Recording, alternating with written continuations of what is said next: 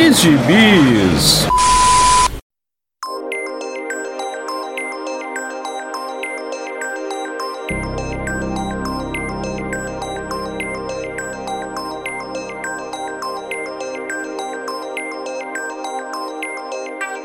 E aí, jagunçada, bem-vindos a mais uma edição do Pilha de Bis, o seu podcast semanal do site Arte Final. Acesse lá www.artefinalhq.com.br para todas as edições do Pilha de Bis, dos Sete Jagunços, do Omniverse e do A Pilha do Aranha. Nós estamos em todas as redes sociais, é só procurar por arroba ArtefinalHQ no Twitter, no Instagram e no YouTube. E nós estamos também no Deezer, no Spotify, no iTunes, no Google Podcasts e no seu agregador de podcasts favorito. Procura lá que todos os nossos episódios estarão disponíveis para você. E agora Além de comprar seus gibizinhos pelos nossos links da Amazon, você também pode nos ajudar mandando um Pix. Sim, você pode ajudar o Arte Final mandando um Pix de qualquer valor para artefinalhq@gmail.com. Eu sou o Marcos e feliz ano novo, pessoal. Sim, estamos no primeiro pilha de gibis da temporada 2023. Eu sei que vocês sentiram muito nossa falta, que vocês estavam mandaram milhares de perguntas nas nossas redes sociais, por DM na, no Instagram, mensagem no, no Twitter perguntando quando é que volta, quando é que volta, mas voltamos. Estamos de volta e com o nosso já tradicional episódio de melhores leituras do ano, no caso, melhores leituras de 2022. E aqui comigo estão Maurício Dantas. Ano novo é só depois do carnaval, Marcos. Ele agora que está de volta à Boa Terra só quer saber de carnaval, de ir na pipoca do, do Belmarques, onde separam homens dos meninos, né, Maurício Dantas? Pessoas dos, das meninas. e aqui comigo também, Dãozinho. Tá me ouvindo? Não. tá. Tá? Estava. Ah, então foi mal. Porque não apareceu minha faixa. Não aparece mais a minha faixa aqui pra mim, ela lascou. É, não tá aparecendo aqui também não, mas vai dar certo. Tomara. Então fez novo. Atrasado, né? E mais uma vez aqui com a gente o Igor Tavares, de inúmeros projetos nessa internet de meu Deus. Opa, escondam seus cachorros. olha aí, olha aí. É claro que um episódio de melhores do ano tem que ter o Igor, né? Ele já é tradição aqui. Ele sempre fez os sete jagunços de melhores do ano. Agora estamos no pilha de bis. E por ser um pilha de bis, é um pouquinho mais freestyle. A gente. Por isso que, como você viu aí na, no nome do episódio e, na, e na, nessa minha breve apresentação são as melhores leituras de 2022. Então, não necessariamente são gibis lançados em 2022 aqui no Brasil ou até lá fora, né? Então, é, não vamos. É, a gente sabe que a pilha é uma coisa sagrada e ultimamente a gente só tem lido coisa velha.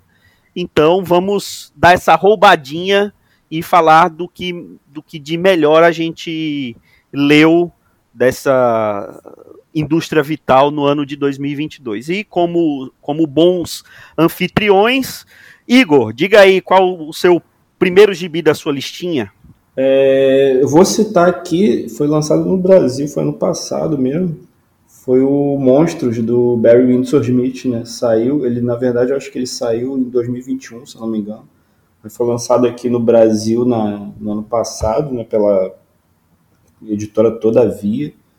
E uma das melhores coisas que eu li ano passado, assim, é o trabalho do, do Winsor Smith, a galera já meio que conhece, né, pelo Arma X, pelo trabalho dele no Conan, no, no Demolidor, essas coisas todas aí. Mas é um trabalho bem pessoal dele, assim, demorou acho que uns, mais de 30 anos para ele fazer esse gibi. E a história é de um experimento nazista que foi roubado né, pelos Estados Unidos no final da Segunda Guerra e depois é usado na Guerra do Vietnã num, no protagonista. Né? Então ele tem esses lances de. É um gibi meio de horror, meio de psicodelia, meio com os temas familiares junto, tem uma opção de detalhes assim. Né? Tem a parte de, de, horror corporal mesmo, que o Smith manda bem demais no, no, no desenho, né? Mas tem as outras partes que é mais viagem, assim, então é um gibi que eu recomendo, que saiu ano passado, tem, tem para comprar é uma opção de lugar aí, tem livraria e tal. E a edição que, que, que fizeram aqui para o Brasil foi muito boa, a tradução tá, tá ótima, assim, não tem nada que eu consegui detectar assim, de, de, de problema. É, tem aquele lance do preço né, de binacional, que a gente já sabe como é que é, mas eu gostei muito, assim, achei muito interessante esse lançamento no ano passado, assim. É bom a gente ler coisa do, do Winsor Smith que seja mais autoral. Eu nunca tinha lido nada dele autoral, assim, sempre coisa Marvel ou coisa da, da, da, da, da fase dele do Conan e tal, mas não tinha lido nada autoral dele, achei muito bom esse gibi. É, eu, eu confesso a você que eu conheço muito pouco do Winsor Smith, eu só conheço basicamente a Arma X e alguma coisa que eu vi dele do Conan, alguma ilustração, não sei nem se eu cheguei a ler alguma história completa dele no Conan. A primeira, Tenho curiosidade. A, a primeira história da, do Demolidor da, da Inocente, né, dele, né? A primeiríssima. É, sim.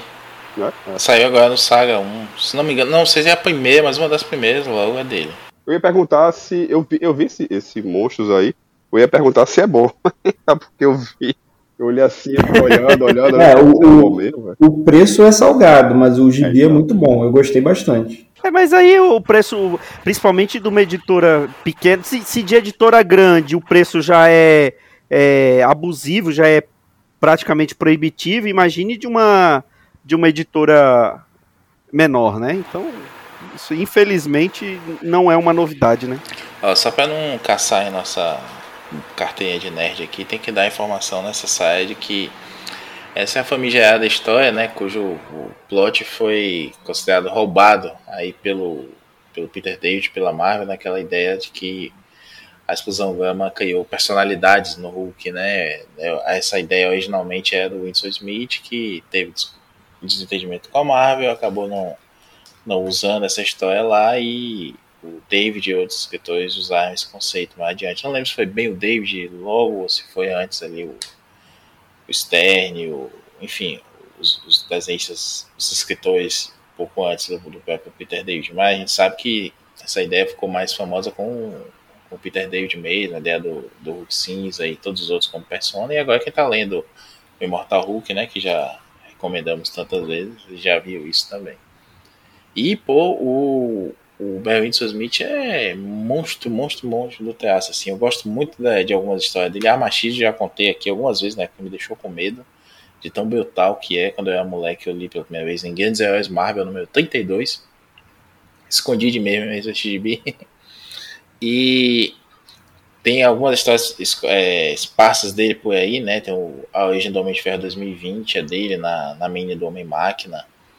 E aquela história clássica do Wolverine com, com a Lady Letal na neve. E hoje em dia, se você quiser ver um Windsor Smith é, genérico, você pode ver qualquer arte do Steve McNiven, que resolveu só viver de, de sketch no Instagram, imitando o estilo dele, né? Quando foi fazer a morte do Wolverine, tentou imitar e a arte cai a cada página. Não, e, e, e, assim, esse gibi, né, o, o lançamento dele, de que se trata a pessoa, né? O tempo que isso saiu lá fora e só chegou aqui agora é aquela prova que esse, esse papo de não vai sair nunca aqui, esquece, né? É só questão de tempo agora. Tem coisa que você. Cara, tem coisa que é foda. As coisas da, da Boom aí, de 60 edições, né? Mensal, ou da, da Avatar Press. Mas tem coisa que você fica, porra, cara, espera que o dia saia. Né? Tá, tá, tá, tá Não, não, espere não. Baixa o scan mesmo e leia logo.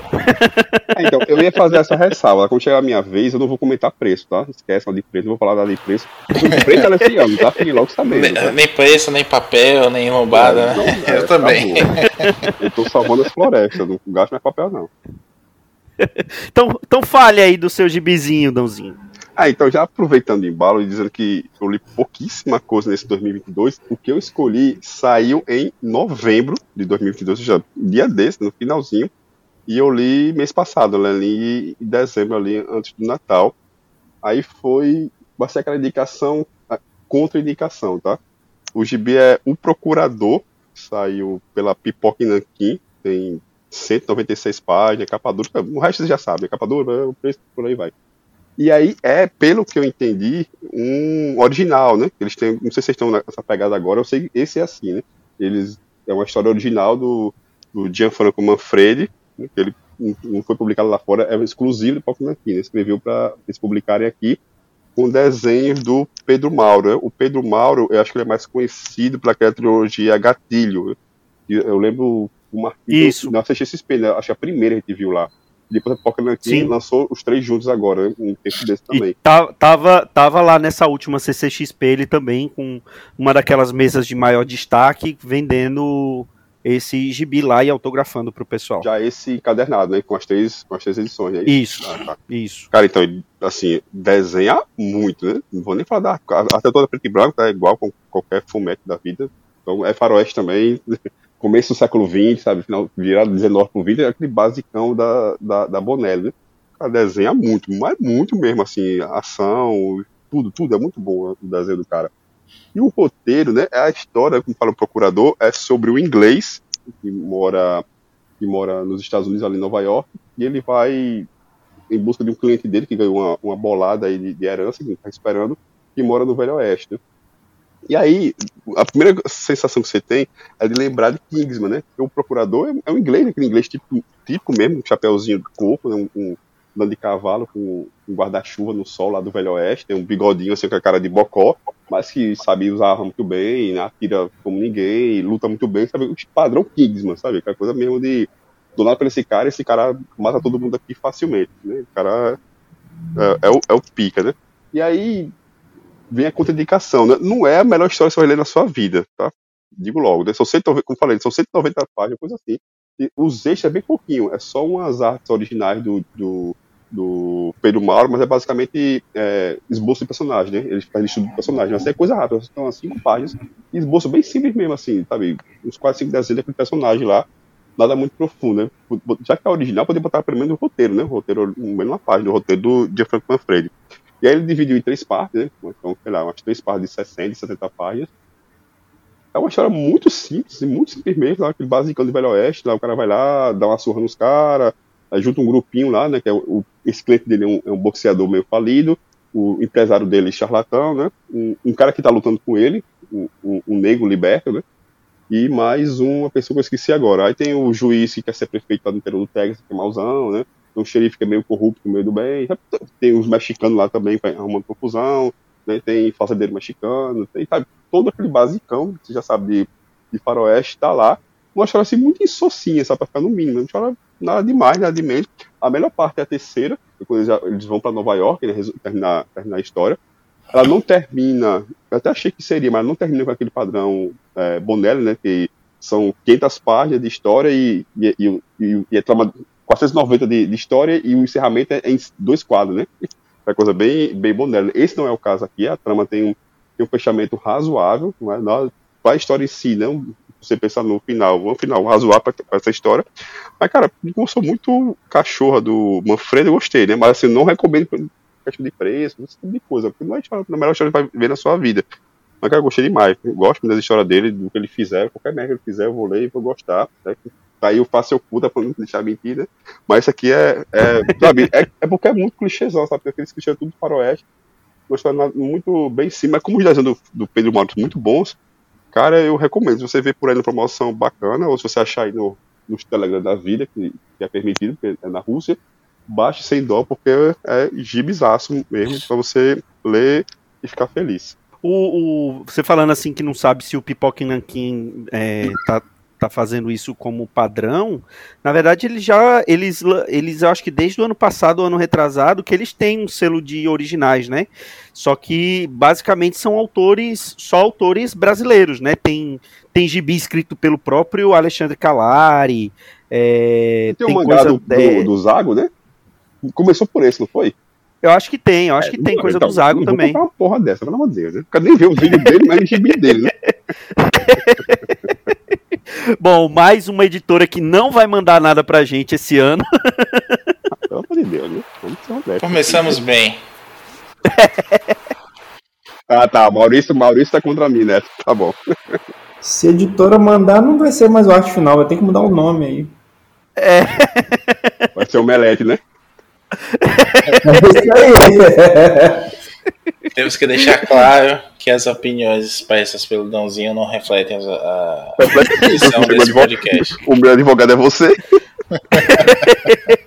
é por isso que ele tá fazendo esse disclaimer. Exatamente.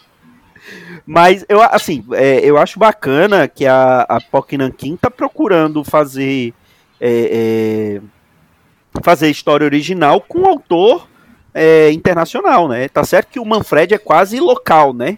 Mas mesmo assim eu acho uma iniciativa muito bacana e com o Pedro Mauro, que ele ficou muito tempo é, é, meio que desconhecido aqui no Brasil, né? Porque ele publicava só lá fora. Aí trouxeram alguns gibis dele para cá e aí ele é, ficou mais conhecido por aqui, né?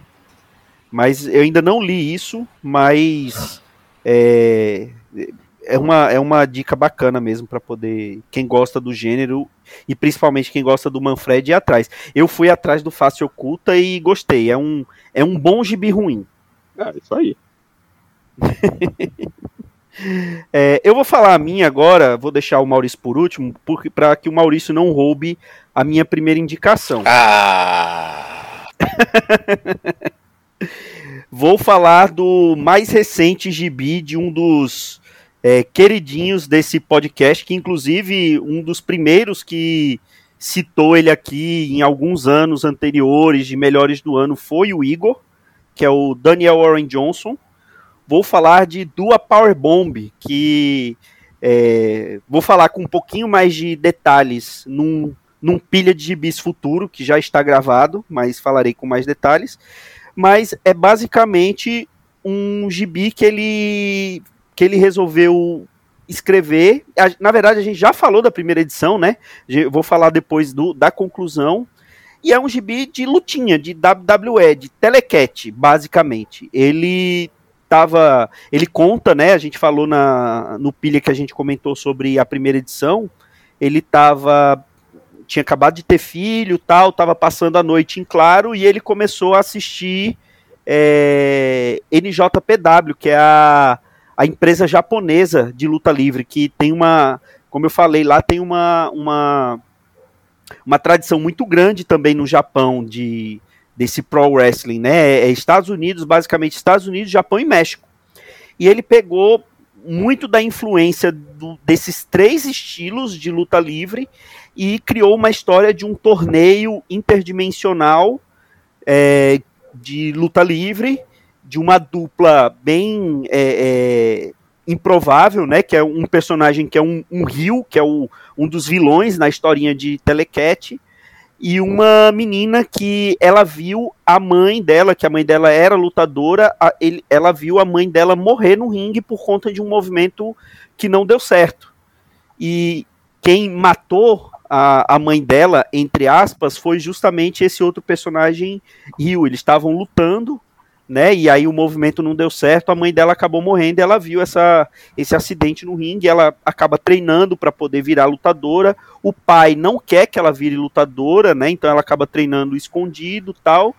E, e a, essa parte é bem clichê. E aí ele, ela é convocada por um ser interdimensional para lutar esse torneio. E caso ela ganhe esse torneio, ele vai poder conceder o desejo que ela quiser, inclusive reviver a mãe dela, que é o desejo dela. Só que é um torneio de duplas, então ela precisa de alguém que vá com ela e ela acaba e esse personagem que é o Cobra San acaba aceitando e vai com ela. E aí as a, essa é basicamente a história da primeira edição. As outras edições conta basicamente esse esse torneio. E assim, além do traço do Daniel Warren Johnson, que é uma coisa assim maravilhosa, a gente já cansou de falar da, de, de, todo o dinamismo que ele tem no traço dele, uma mistura de mangá com, com desenho europeu, que dá aquele, aquela, aquele dinamismo assim maravilhoso a história me pegou muito também, porque eu gosto desse. Eu gosto de telecat, eu gosto de, de acompanhar aquelas histórias, e, e tem muito easter egg para quem acompanha. Você, você consegue identificar alguns movimentos que ele, que ele coloca, alguns golpes, alguns finishes que ele coloca ali, você identifica com lutadores famosos da WWE. E assim, o, o Daniel Aaron Johnson ele tem um, um, uma cara de pau e, e, e culhões mesmo de, de dá algumas reviravoltas na história que é uma coisa assim maravilhosa. Dãozinho falou no começo assim: "Ah, duvido que isso saia por aqui um dia". Eu não chego a duvidar, porque é o Daniel Warren Johnson, mas o tema não é um tema assim tão tão é, é, caro para o brasileiro. O brasileiro gosta, mas assim não é não, não, não é o, o que mais gosta desse, dessa temática. Mas tá também aí no, nos Instagrams da vida, ou nos Instagrams não, nos Telegrams da vida. Você consegue comprar um encadernado na Amazon, você consegue é, ler digitalmente e é um gibizinho que vale muito a pena. Era isso que eu ia falar, né? Você disse Estados Unidos, Japão e México. Estados Unidos, Japão e México e você, né? Porque só.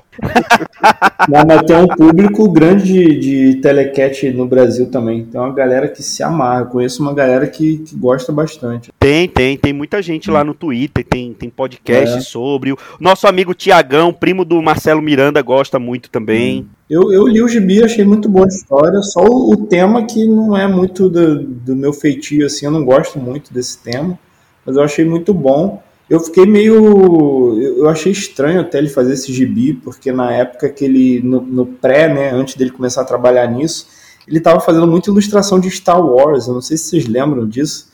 Que tinha umas ilustrações do, do Luke velho que ele fazia, nave e tudo mais.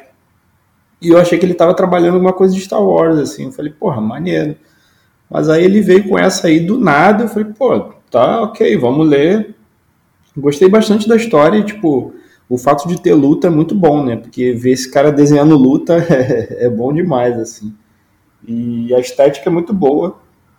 É, roteiro. É, os roteiros dele sempre tem essas coisas, né? Tem uma coisa meio dramática, assim, meio exagerada, que acho que é influência de mangá mesmo. E tem uma reviravolta exagerada, tem umas cenas lá que tem um drama, uns dramas pessoais meio exagerados, que, que tem aquela cara de mangá mesmo. E, mas eu acho que o destaque é a arte. A arte é, como sempre, é espetáculo. Desse. É, eu não vou entrar muitos detalhes não, porque a gente já gravou um programa sobre isso. Vocês vão ver lá que eu me empolguei em algum momento lá em elogiar o, o Warren Johnson. Não, me, não desmerecidamente, pelo contrário. É, é de encher os olhos mesmo a arte do cara. Só quer dizer isso, assim, me chamou a atenção porque eu já gostava dele desde muito tempo. Mother Falcon, que a gente já comentou aqui, inclusive com o Igor é, Ghost Fleet, que eu já comentei também no, no pilha passado, há um bom tempo, com o Donny Cates, esse Ghost Fleet, inclusive.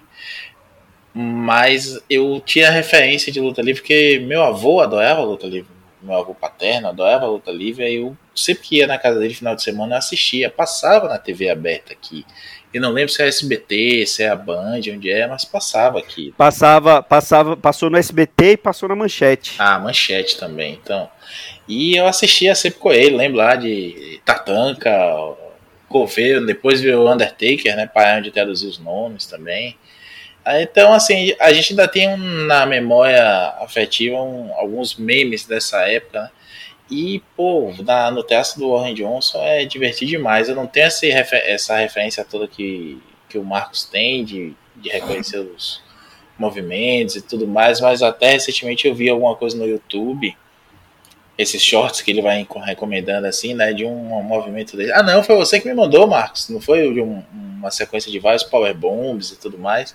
Sim, sim. E aí eu, você olha depois no gibi, pô, velho, é como o cara faz igualzinho mesmo, é, é, você vê que é trabalho de paixão mesmo, de gente que sabe o que tá fazendo. Aproveita e já emenda o seu gibizinho, Maurício. Cara, eu vou falar de um gibi aqui que eu falei já há um tempo, mas muito por alto, que foi o Flash do Jeremy Adams que é a DC nesse né, vai não vai essa cronologia à la carte, né, que a gente não sabe o que é que funciona, essa semana tá valendo, semana que vem não tá valendo, mas é, esse flash do Jeremy Adams me chamou muita atenção, muita atenção mesmo, para como é divertido. Primeiro de tudo, ele faz, ele toma a decisão mais lógica e melhor decisão possível. Ele, ele traz o Wally de volta como Flash titular do título, né? Titular do título pegou mal, né? titular do gibi. E, e partir daí ele resgata, por exemplo, que os filhos do Wally já, já existiam, né? Beleza, não foi ele que resgatou, isso já veio até num especial do Death Metal antes. Teve alguns gibis aí resgatando isso. Depois do, do King cagar o, o Wally lá né, em Heróis em Crise, até o Nicieza e o Scott Lobel se meteram para tentar salvar o personagem e ele voltou a ser um personagem legal. O Joel, nosso amigo, critica até, né, que ah, esse é o, esse é o Wally do desenho da Liga, não é o Wally que a gente lê e tudo mais. Eu discordo. Eu acho que tem muito do desenho da Liga, assim, principalmente a coisa dele ser brincalhão e tudo mais. Só que o Wally sempre foi esse, esse brincalhão. Eu tô até relendo do começo a fase do Wade. Não vou comprar o Saga do Flash. Mas já é um projeto meu antigo. Então, quem sabe, assim, a gente até acompanha aí esse, mais essa saga no, nos próximos pilhas desse ano. E, mas eu vou, eu vou lendo pelo original mesmo. Que inclusive, graças ao Marcos, né, eu acabei comprando um volume, o volume 8. Nem tem os outros 7, mas tenho o 8 já. E assim, bicho, é muito divertido o que o Jamie Adams está fazendo. Ele já ele teve um, um, uma mão aí no, no Flashpoint Beyond, como a gente comentou. Ele tem diálogos legais, ele faz uma coisa muito de aventura, mesmo às vezes história fechada. Aquelas 22 páginas ali que vão te fazer querer, querer voltar no mês que vem para ler o que é está acontecendo. Mas ele faz uns team-ups legais, ele resgata muito da, da relação do, do Wally com outros personagens, não só com o Dick Grayson, como o próprio King, é o King não, misericórdia, coitado, o, o Taylor fez no gibi do, do Asa, né, que também é um outro baita gibi, de, não é de 2022, mas seguiu muito bem em 2022. E, pô, a arte do Fernando Passarinho, não, não sei se ele é brasileiro, latino, de onde ele vem, para onde ele vai, mas casa muito bem, tem umas histórias muito boas, uma com a Sociedade da Justiça, com o seu destino, que ele conversa com o leitor, uma coisa meio Morrison mesmo. Enfim, é, é gibi para você ler, comendo seu, seu biscoito e se sentindo de novo com 15 anos de idade naquela vibe de gibis a tarde toda, chegar o seu pacotinho de gibis e ler até chegar de noite a hora da novela, porque você tem que assistir a novela também, né? Que gibis é esse que não assiste a novela? Esse para mim é um dos melhores, assim, como falei de outras vezes, é da cozinha da DC mesmo ali onde a coisa é bem feita, com gosto e com prazer. Eu, eu, eu tô acompanhando esse Flash pela publicação brasileira da Liga, né? Da Liga da Justiça, que eu comecei a comprar por conta da Liga do Bendis. E eu digo para você que, a, que, que o Flash é muito melhor do que a Liga do Bendis. Essa edição mesmo que você citou do, com o Senhor Destino, que tem essa brincadeira com, com o leitor, é, eu acredito que você tenha lido ela digital tem toda uma brincadeira para você ficar. É, é, tem que virar o gibi de cabeça para baixo. Virar o gibi, exato. Sacudir o gibi, é, é muito, é muito bom. É, é muito legal isso, é, é muito legal. É, é, é, uma das coisas assim que tá certo. Você, você, você for ler no tablet, você consegue fazer aquilo, né? Mas se você for ler no notebook, já fica mais difícil. é verdade. Mas é, é, é, um, é, é muito bacana mesmo esse flash do, do Jeremy Adams. Recomendo fortemente também. Eu não, não quero desmerecer o Jeremy Adams, não, mas, pô, tu bota no mix com a Liga do Bendis, fica fácil de é. superar, né? não é muito difícil. Pois é, pois é. Eu tô lendo esse Flash, assim, eu, não, eu tô meio atrasado, mas eu gostei, principalmente porque tem uma rotatividade, às vezes, de artista, Sim. e algumas histórias que são curtas. E é muito bom, isso deixa o gibi muito dinâmico, assim, ele não segue numa trama Assim, até tem umas tramas mais macro, assim, mas eu achei ele bem leve, assim, tem umas historinhas curtas de, sei lá, uma edição ou duas, que eles chamam um desenhista convidado para E, pô, só desenhista convidado que eu gosto, assim. São uns caras muito bons, umas pessoas muito boas desenhando, assim. Então isso dá, uma, dá um ritmo bom para o quadrinho que eu já não vi há alguns anos, assim, na, na publicação do Flash, por exemplo. Tem um. Tem, tem nessa. nessa quando ele. Eu acho que é o primeiro arco que saiu na revista da Liga. Que é o. O, o Oli acaba. É, eu, eu não lembro agora se é o Oli ou se é o Barry. Que ele acaba viajando pelas por várias dimensões que ele é jogado pela força da velocidade, né, pela força da, e pela força da aceleração. E ele acaba indo parar no corpo de outros velocistas. É o Oli e aí mesmo. ele é o Oli, né? E ele vai parar, por exemplo, num universo que é o da que é o da o dos Super Amigos. É, e aí é, de, é, desenhada pelo pelo Scott pelo é, Kevin Maguire, aí vai parar em um outro universo que ele é desenhado pelo Scott Collins. Isso na mesma edição, ele tem uns 4, 5 desenhistas porque ele faz, ele conforme ele muda de universo, muda o estilo de desenho. É muito bacana isso. É, e o mais legal é isso, a, a, o gibi começa com ele desistindo de ser o Flash. E aí acontece essa loucura toda e ele vai se ligando, re, se religando à força da velocidade, força da aceleração, nunca lembro. E, e encontrando esses outros velocistas, e, enfim, é bacana até o momento que ele encontra a filha dele no futuro também, né, já com uma velocista estabelecida, é, e agora vai aparecer ela já começando a carreira dela como, como velocista nos próximos títulos, tem um arco para começar agora, quer dizer, começou já mês passado, ainda não, não peguei para ler, é a Guerra de um Minuto, pelo que eu entendi, é, todo o plot vai se desenrolar ao longo de um minuto. E isso é uma coisa legal do Adams, que ele resgata um, isso do Wade, que do, do Morrison, do Miller, que é, gostava de fazer, que é fazer o Flash não ser só um cara que corre muito, mas usar essa velocidade, essa, essa conexão dele com a força, de, uma, de formas diferentes, né, de formas inteligentes. Pô, imagina um gibi do Flash que passa todo em um minuto, um arco inteiro, né? É um negócio que é bacana de se imaginar. Só a, a proposta, né, o plot, uma guerra de um minuto, já te deixa instigado para você ler o gibi. É verdade. Vamos acompanhar o gibi do Flash esse ano também. É, vamos para a nossa segunda rodada de gibizinhos lidos em 2022. Igor Tavares. É, esse aí foi, foi 2022 mesmo. É, ele saiu pela Image, né? E é um, um autor que a gente sempre fala aqui, mas que realmente a gente já leu muita coisa dele, mas esse gibi eu fiquei bem surpreso, que é um gibi autoral que é o Public Domain do Chip Zdarsky, né? Saiu pela Image. São cinco edições, saíram ano passado. E é um gibi que fala de gibi, né? É um gibi num universo fictício, é, onde tem o personagem de quadrinho mais popular desse universo, ele se chama Domain. E aí o gibi ele trata da família do criador do gibi. E é uma é um universo fictício no qual o, o, o, os autores eles não são tão bem remunerados pelas suas criações. Então é um negócio bem fictício, assim, que nunca acontece, né? Então, pô, é um exercício você... de imaginação forte, né? é. Você imagina um cara com um senso de humor do Zadask escrevendo um negócio desse, cara. Então, assim, é uma das coisas mais divertidas que eu já li do Zadask. Porra, eu já li, acho que tudo que ele já fez eu já li.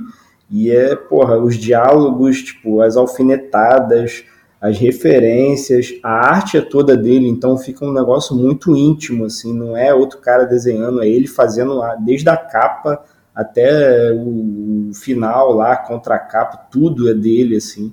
E os personagens são muito bem escritos e é um, é um tema que a gente tá todo dia praticamente falando sobre negócio de quadrinhos e falando de disputa sobre direitos autorais, sobre remuneração de artistas, sobre sindicatos, sobre tudo isso. Então é, é, é, bom ver um cara de dentro podendo ter essa liberdade de fazer uma crítica tão é, divertida, assim, interessante de uma coisa que a gente está habituado a, a, conversar sempre, assim, né?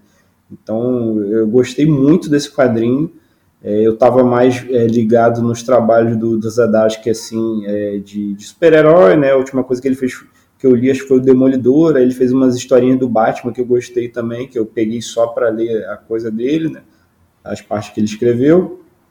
E aí pintou esse Public Domain ano passado. Eu falei, opa, vou pegar esse aqui porque é um bagulho autoral, assim. Eu já não li a coisa dele autoral desde Sex Criminals, uma coisa assim que ele desenhou, né? na verdade ele não escreve. Ele meio que co-escreve aquilo ali, né?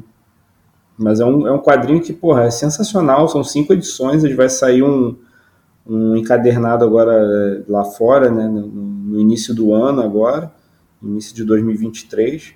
Mas é um, um, quadrinho sobre quadrinhos que, porra, vai com os dedos na ferida mesmo e, e muito divertido de ler.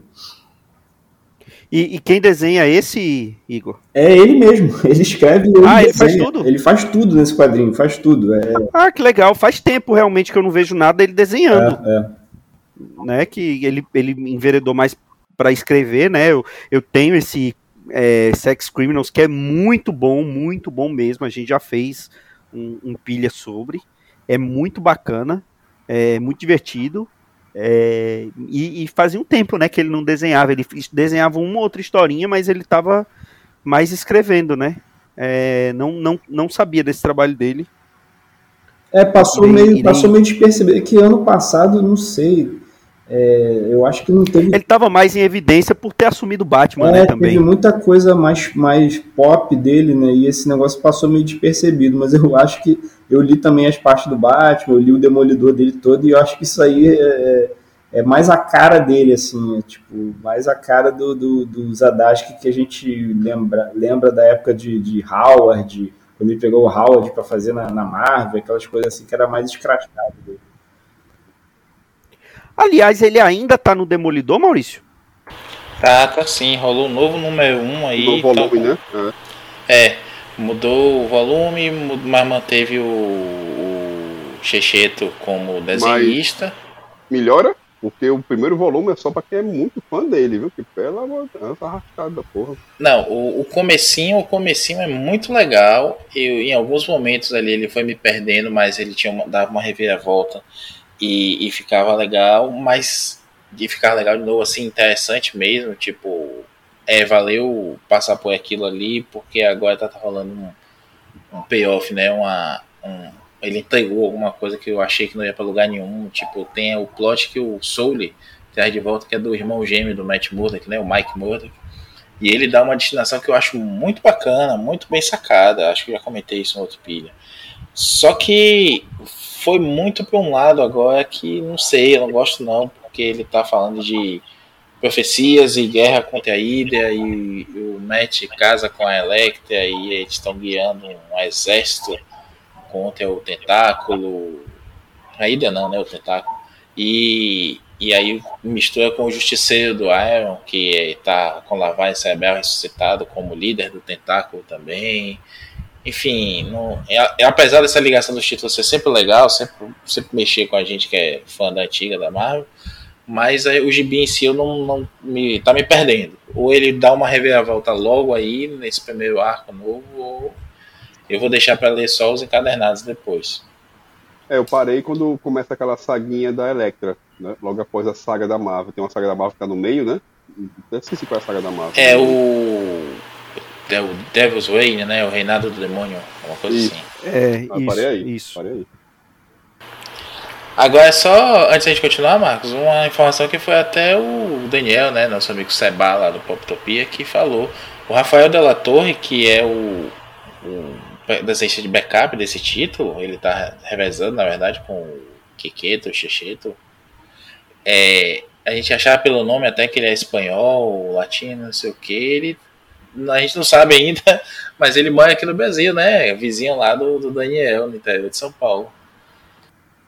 É verdade, ele, come, ele comentou com a gente. É verdade, é verdade. É, Dãozinho, diga, já que você largou o Demolidor, o que você leu? O que mais que você leu? Não, hoje eu tô só na apelação, tá? Eu vou. O que eu vou falar agora saiu aqui no Brasil em dezembro desse do ano passado também. 30 de, 30 de dezembro. O, calma, calma, o cara. Calma, dá licença, posso ele, só leu, ele só leu gibi no final do ano. Eu posso terminar, senhores? Deixa por, por favor. Tá, então eu vou repetir, tá? Saiu no Brasil a primeira edição em dezembro, mas já tá, passou da décima lá fora, que é o Batman Superman Melhores do Mundo, tá? Pronto, calmou, né? Ah. Não, eu pensei, não, eu pensei que tava saindo aqui, viu? Vi agora, descobri agora que isso saiu. Como no compro, né? Eu descobri agora que tá saindo, começou a sair no passado, acho que vai sair a 2 agora em janeiro. Foi, como a pandemia atrasada, né? Não sei nem se saiu a 2 ainda, mas. É, não, a 2 já saiu, a 2 já saiu. E é. E é. Como é, como é que diz? É edição avulsa, né? É mensalzinha mesmo. Né? Tem só isso e um backupzinho, que é uma história aí do, do Batman perdida na vida, né? Aproveitaram, aproveitaram a vinda do Mark Wade e do Damora na CCXP para poder lançar desse jeito. É, imaginei. Quando eu, e, assim, segundo o guia dos quadrinhos, é 20 contos, 52 páginas, é isso mesmo? Isso mesmo que eu prometi. É isso mesmo. Tá, mas não é falar de preço, né? Esquece. Eu estou comprando mesmo. Então, boa sorte pra você, não, não julgo. Sim, aí, de novo, né? Apelando porque é o Mark Wade, mas é muito bom. Esse primeiro, esse primeiro, esse primeiro arco que tá sendo aqui, né? Do Demônio Nesa, é meio besta assim, mas é divertido. Tá? Tem, tem uns momentos que vale a pena enfrentar uh, o arco, né? Porque a dinâmica o Mark Wade dá pra, pra dupla, né? Batman e Super-Homem é muito boa. É muito bom ver o Mark Wade solto assim, escrevendo o Super-Homem, né? Ele, ele, já devia ter assumido a mensagem do Super-Homem há muito tempo. Eu gosto, eu sou aqui, de nós todos, eu sou o único que gosta, né, da, da fase atual do Super-Homem, de Action Comics no caso, né? Mas devia ser o Mark Wade, devia assumir esse, esse negócio aí, porque é a vida dele é escrever o Super-Homem, não tem erro, ele faz isso melhor do que ninguém atualmente. E aqui fica perfeito, sobretudo a dinâmica da dupla, né? como ele consegue jogar bem os dois, né? E ia ser um gibi muito divertido, divertido, literalmente divertido, tá? Você dá uma. Não vai ficar gargalhando, né? Uma comédia, mas sabe, dá aquele sorrisinho honesto de cara, que, que negócio massa de ler, né? E, né, como você já adiantou, né, tem o, o plus a mais, que é a arte linda do nosso guatalmateco preferido, que é o Damora, né? Ele é. Ué, ele é, ele é porto-riquenho. Costa, não, porto-riquenho, ele é de Costa Rica. Cara, América Central. América Central é, é, tipo. Ele, ele, até, ele até saiu da, da, da mesa dele lá na CCXP pra poder ver a Costa Rica perdendo. Só isso. Não, mas o cara desenha, desenha muito, né? E o gibi é, é Cara, não é, não é, pouco colorido, não, esse gibi, não. É muito colorido, sabe? É muito colorido mesmo. Então, até recomendo você ler no, no tablet que fica melhor, né? As cores, que não fica aquela cor chapada de papel, né? Fica mais brilhoso, porque é, é muito, muito, muito colorido, né? E o cara está desenhando muito, tá, tá, você percebe que os dois estão se divertindo fazendo isso. Eu sei que estão se divertindo, estão me definindo também, né? Tô, tô, sigo me divertindo. Então, eu já tô na. Li, li hoje de manhã, acho que é décima, coisa assim que eu já tô. Não sei em qual tá atualmente, não sei se já passou disso. Mas tá muito divertido, velho. Tem um tem uma história, depois desse primeiro arco, né? A primeira história é uma história do, do Robin, Dick Grayson. Não vou dar um spoiler como que é, consequência do arco, né? Mas, cara, é uma história muito divertida também, sabe? Porque é só os três. É só o Super-Homem, o Batman e o, e o Dick Grayson, assim. É divertidíssimo. Só que não é o Damora, né? É o... Esse quem é que desenha agora.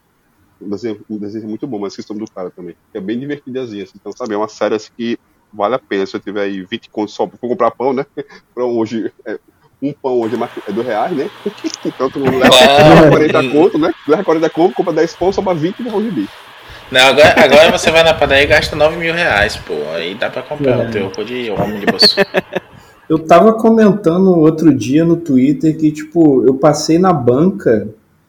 Que eu, eu, geralmente não vou em banca, né? Mas eu passei que agora eu tô morando num lugar que tem uma banca na minha rua, assim.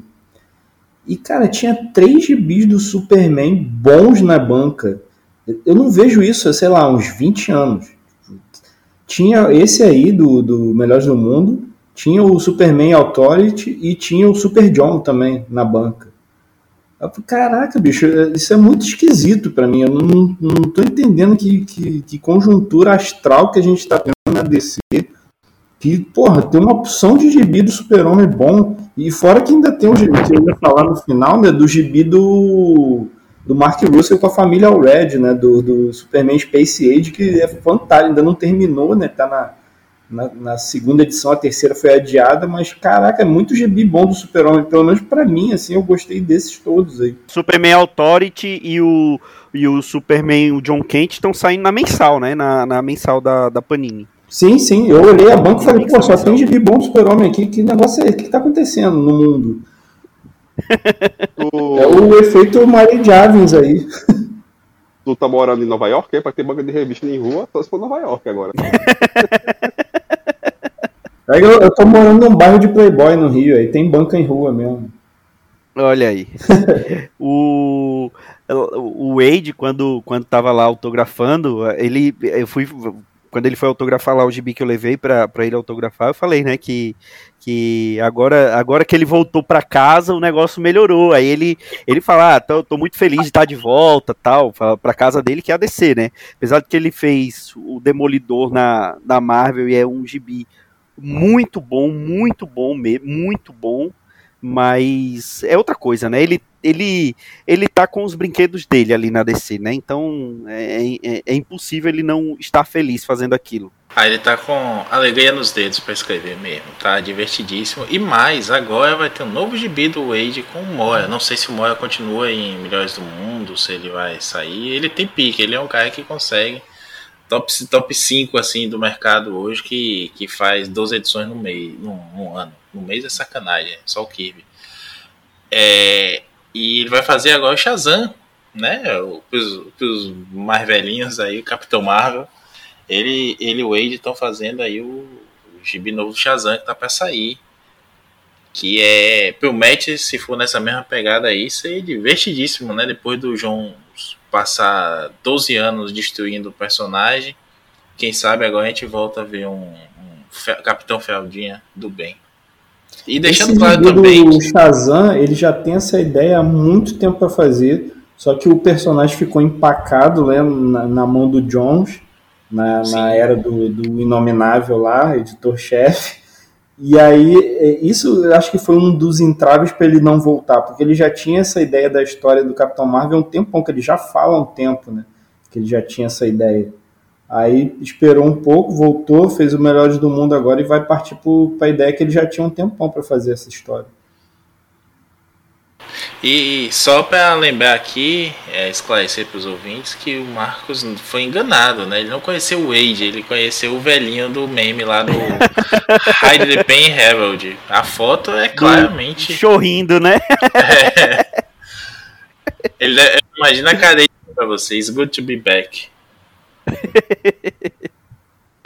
ai, ai. Bom, é, vou, vou manter essa pegada super-heróica e é um gibi que não foi lançado ano passado. Na verdade, eu acho que saiu, não sei se saiu aqui no Brasil ano passado, é, mas, é, mas assim, não, não, não tenho certeza. Eu li ano passado. Estou lendo a continuação dele esse ano, ainda não terminou, mas falarei em breve num pilha. Eu quero falar de A Maldição do Cavaleiro Branco, Batman, A Maldição do Cavaleiro Branco, do Sean Gordon Murphy, que é a continuação lá do Cavaleiro Branco, né, o Batman Hot Wheels, que a gente falou num pilha lá atrás, na, na época da comemoração dos 80 anos do, do Batman, a gente falou até com o Mauro. E eu quero falar porque assim, a história, ela não é a história mais revolucionária do mundo, ela não é a história mais original do mundo, mas eu gosto muito da maneira como o Sean Gordon Murphy, ele pega elementos do Batman, do, do Bat-universo e insere naquele universo que ele tá que ele criou com o Cavaleiro Branco e, e bota ali os conceitos, modifica, faz um design de uniforme, de personagem assim, impressionante e, e o negócio sai divertido.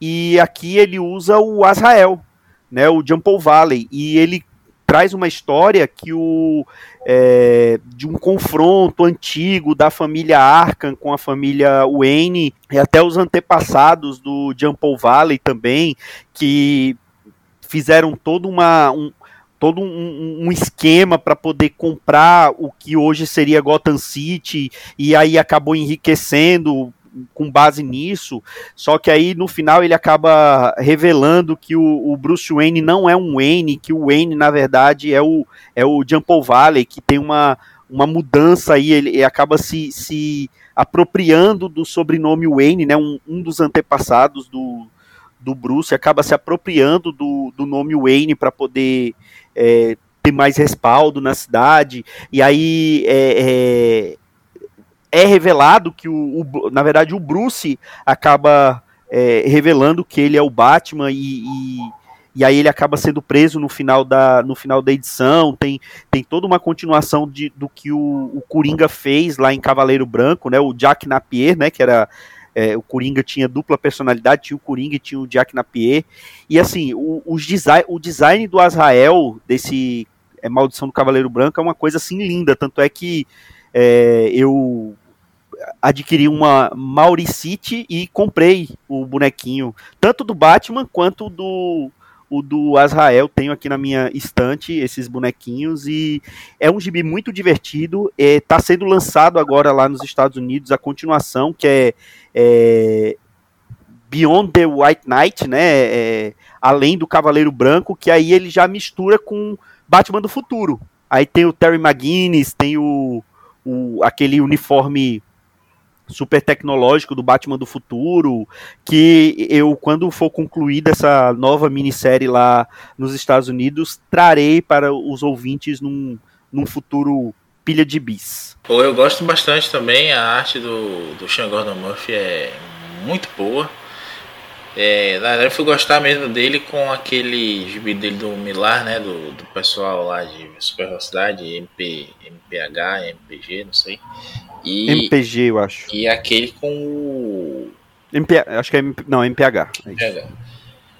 Aquele com o Morrison também, né? Que aqui chegou a sair no, na mensal da, da Vertigo, da Panini, que é aquele Joe Bárbaro que é divertidíssimo Sim. também. Aí o cara desenha veículos com ninguém. Por isso que a gente chamou, né, de Batman Hot Wheels, porque na verdade é a desculpa que ele arranjou para desenhar todos os Batmóveis possíveis e Batmotos, Batnaves. Cara é muito bem, ele é, ele é designer de veículos, na verdade, antes da desenhista de B, né? Desculpa isso depois na, na internet.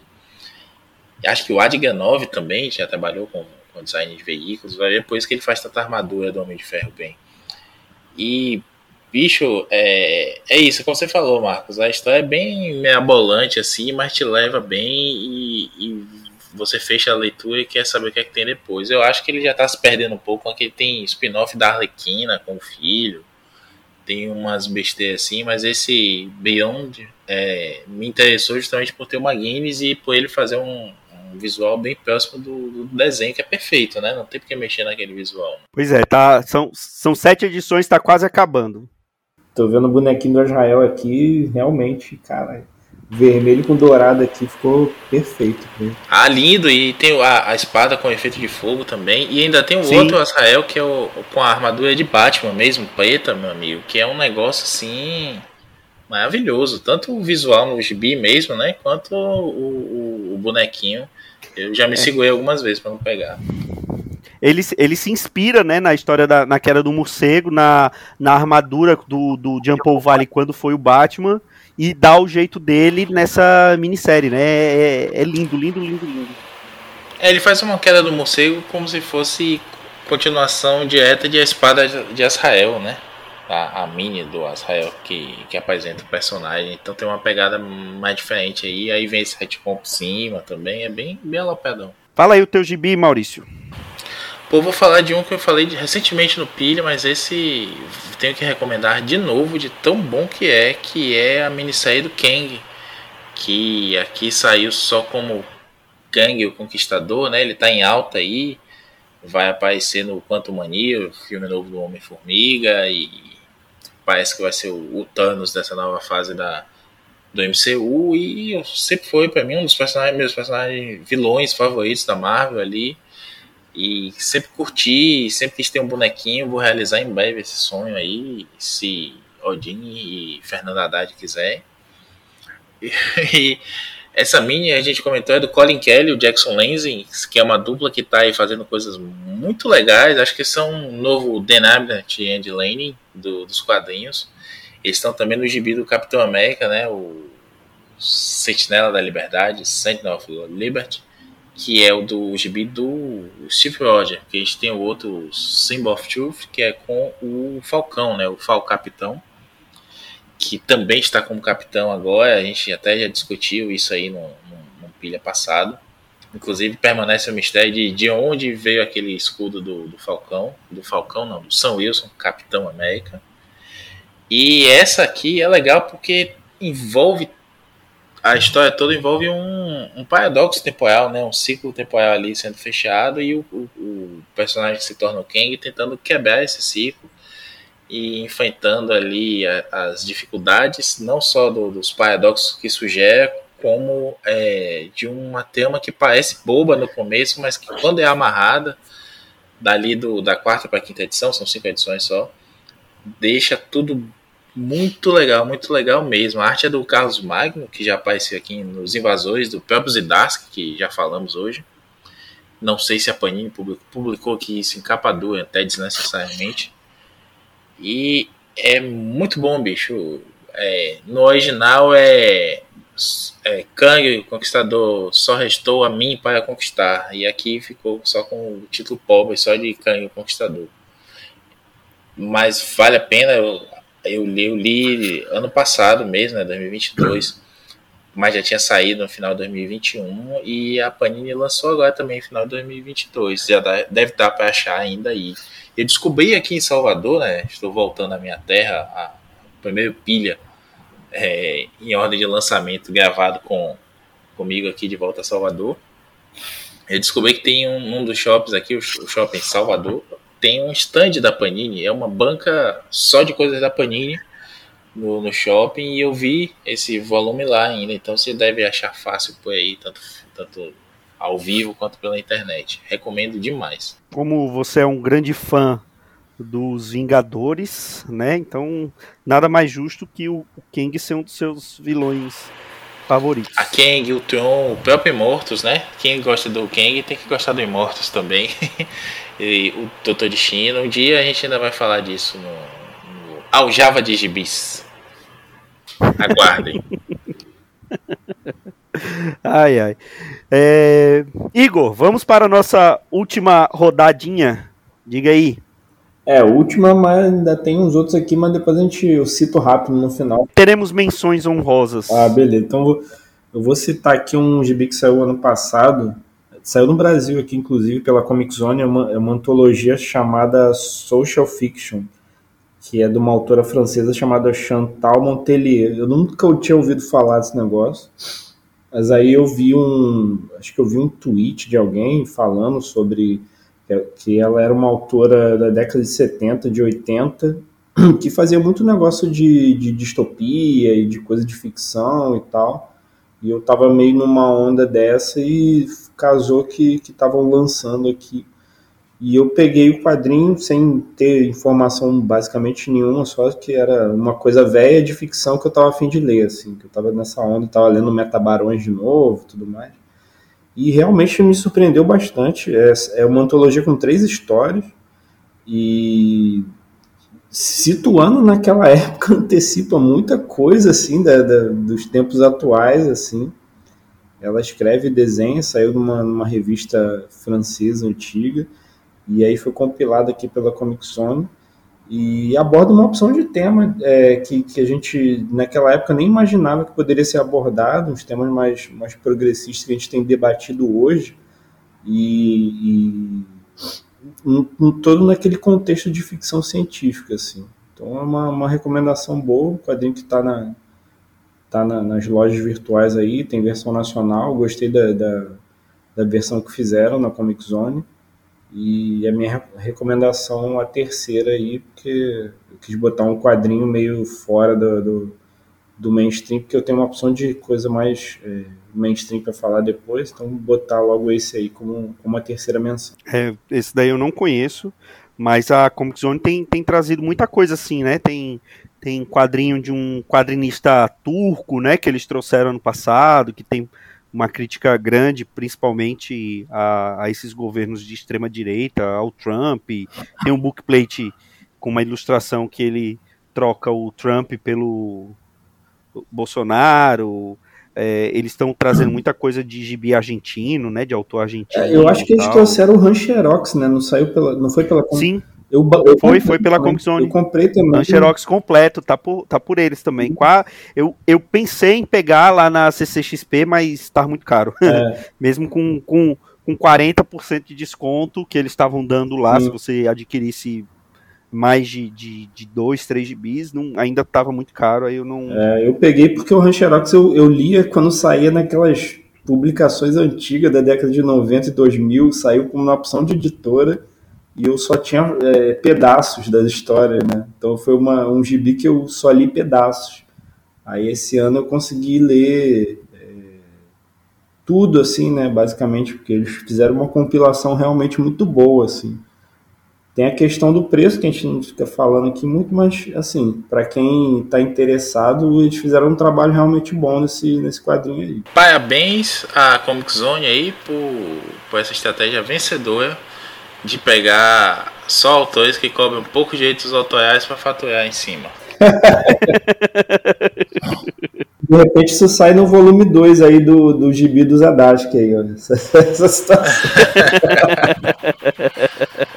aí o Thiago não vai gostar e vai cancelar o Zadask no YouTube também. ai, ai. Dãozinho, que gibizinho você vai. Gibi, você vai trazer algum gibi que foi publicado dia 31 de dezembro agora ou não? Não, esse saiu aqui ano passado, mas começou a sair lá fora em 2021, que foi quando eu comecei a ler, aí ele terminou ano passado, e a Panini lançou dois volumes, agora em 2022, supostamente vai lançar em três, mas até onde eu sei, até onde eu sei, eu digo, eu, pelo guia dos quadrinhos, só saíram dois mesmo, tá? E os dois foram no primeiro semestre de 2022, então não sei o que aconteceu, que tô por fora. Que é o BRZRKR, né? Que saiu lá fora pela, pela Boom. Cara, o nome é péssimo. Ah, é o do Keanu Reeves com o Matt King? Isso, isso. É Berserker. É, pois é. É. Você, tem que, você tem que falar Berserker, mas como se fosse a Hebe, a Hebe Camargo, sem abrir a boca. Antiga senha. Esse medicamente. É, então, o nome é péssimo de se falar, mas assim, visualmente é muito bonito, né? Sobretudo na, na, na capa, né? Como o Igor falou, né, assim, não é um gibi de Keanu Reeves, tá? Apesar de estar lá acreditado, né? E o personagem ser ele, né? Ele mesmo. Supostamente a ideia original dele, que ele escreveu alguma coisa, e o Matt Kinney, né? Pra variar, foi lá e deixou no gibizaço. Matt Kinney, esse que é, a gente já falou umas 40 milhões de vezes, né? Sai algumas coisas dele perdendo no Brasil, mas ninguém fala do cara, né? Acho que só a gente tá ainda perdendo tempo do, do, do cidadão, né? Merece. Justiça para Matt King. É, Justiça então, ele para Matt falar. Ele tem que fazer um episódio só sobre ele, já dá isso aí. Tem bom nem falar disso, né? Pra pegar um, gravar alguma coisa somente sobre o cara, né? Aí, me chama aí, ó, ô Marquito, me chama aí que esse aí eu quero fazer. Está, está convidado. Opa, é. Basta o Dãozinho, o Dãozinho parar de boicotar o Sete Jagunços que faremos novamente. Já li, já li, inclusive, o Mind Management e o Folklords por indicação desses dois aí. E os dois são muito bons, inclusive. E aí tem a arte, né, do, do Ron Garner, eu não vou entrar em detalhes, gosto muito da arte do Ron Garner, mas eu serei xingado aqui em outros cantos, eu vou deixar quieto, mas a arte é muito boa, tá? Fica, fica aí a, o disclaimer, é muito boa mesmo, para variar, como sempre. O Matt tem que falar, né, pega alguma ideia idiota do Keanu Reeves e faz um gibizaço, É, são 12 partes, se não me engano, quando ele vai lançar então 3 de 4, uma coisa assim. E, cara, é o gibi mais besta que você vai ler na sua vida, sabe? Mais rápido também. Assim, esses três volumes, quando a Panini lançar tudo, você lê em cinco minutos. É a leitura mais rápida que tem. Né? O mais que não faz cerimônia, mas vai ser o melhor coisa de ação que você vai ler nesses últimos três, quatro anos, sabe? Pra quem gosta aí do, do John Wick, tem aquela besteirada toda do John Wick.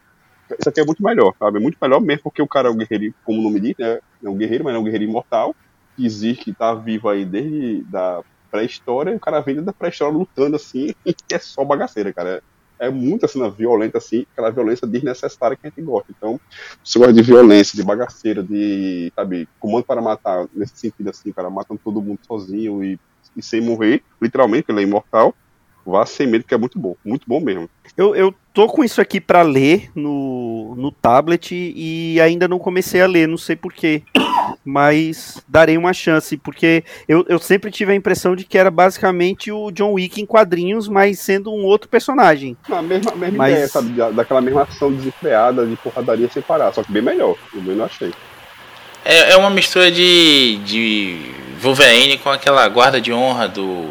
Que até virou se- da filme aí com a Charlize Theron, que é do. Do Greg Hooker. Greg Hooker, é isso mesmo. É um, é um cara imortal que não para de lutar e tem um, um fator de cura, por assim dizer, entra nesse modo Berserker, né? Daí o nome. E o cara é praticamente um deus, deus da guerra, sabe? É, é divertido mesmo, como o Dan falou, são um volume de quatro edições, mas porque as, edições têm mais de 30 páginas cada uma, né? Tá até atrasada aí essas últimas edições, saiu a 11, e você pode esperar aí mais um pouco, Marcos, que daqui a pouco sai a 12 e você lê de vez, porque apesar de ter, como o Dan falou, né?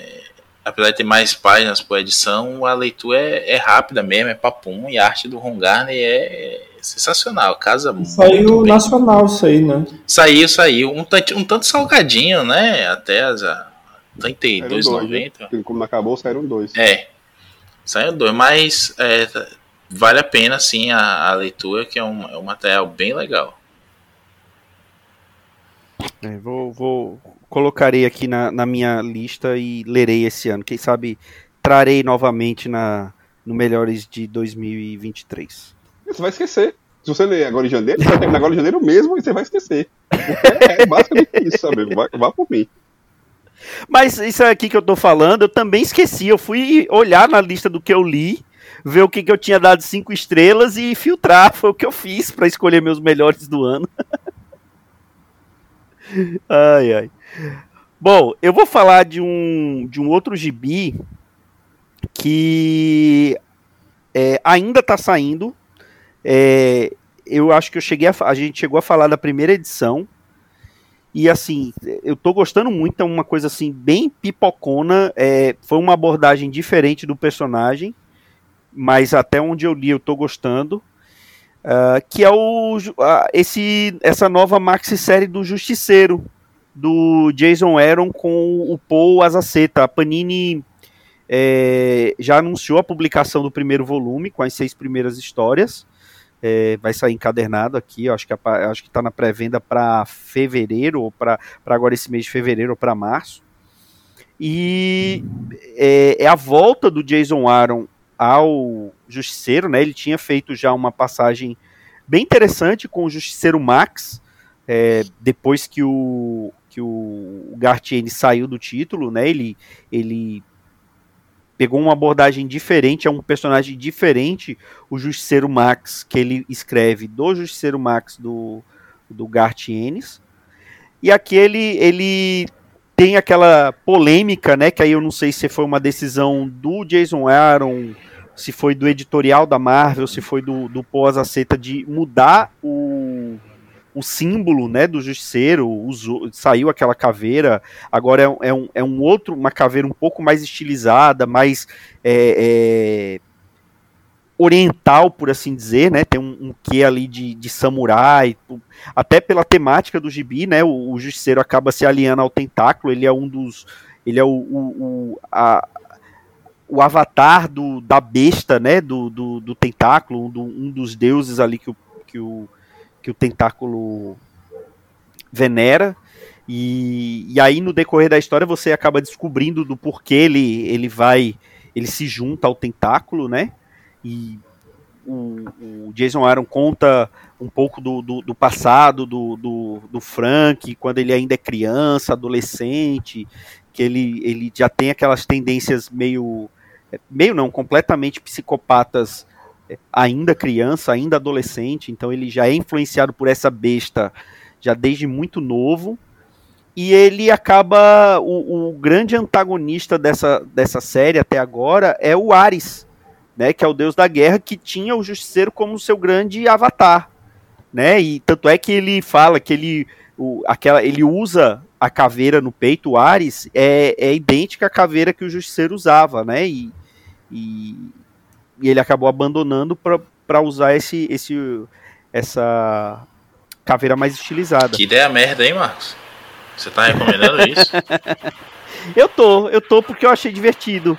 Foi uma das, assim, as primeiras edições ainda não terminou, eu posso me decepcionar completamente no final da, no final da história, mas eu, eu, eu quero recomendar porque eu, eu achei interessante a, essa pegada que trouxeram para o Justiceiro, é, tem umas coisas assim que são bem merdas mesmo, de tipo o Justiceiro manuseando uma espada e, e, conseguindo manusear bem uma espada, ganhando de, de, ninja na espada, né? Mas aí você vê que é por conta dessa influência dessa, dessa desse deus, desse, desse demônio do, do tentáculo.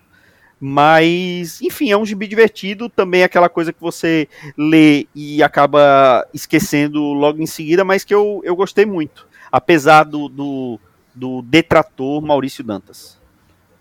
Eu não li não, eu li a primeira edição pra, ver, eu gosto do, do da arte das acetas.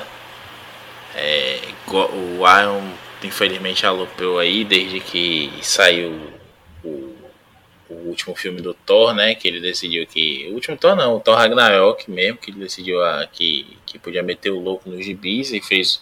Tá cometendo aí esses Vingadores complicadíssimos, que só o Joel gosta.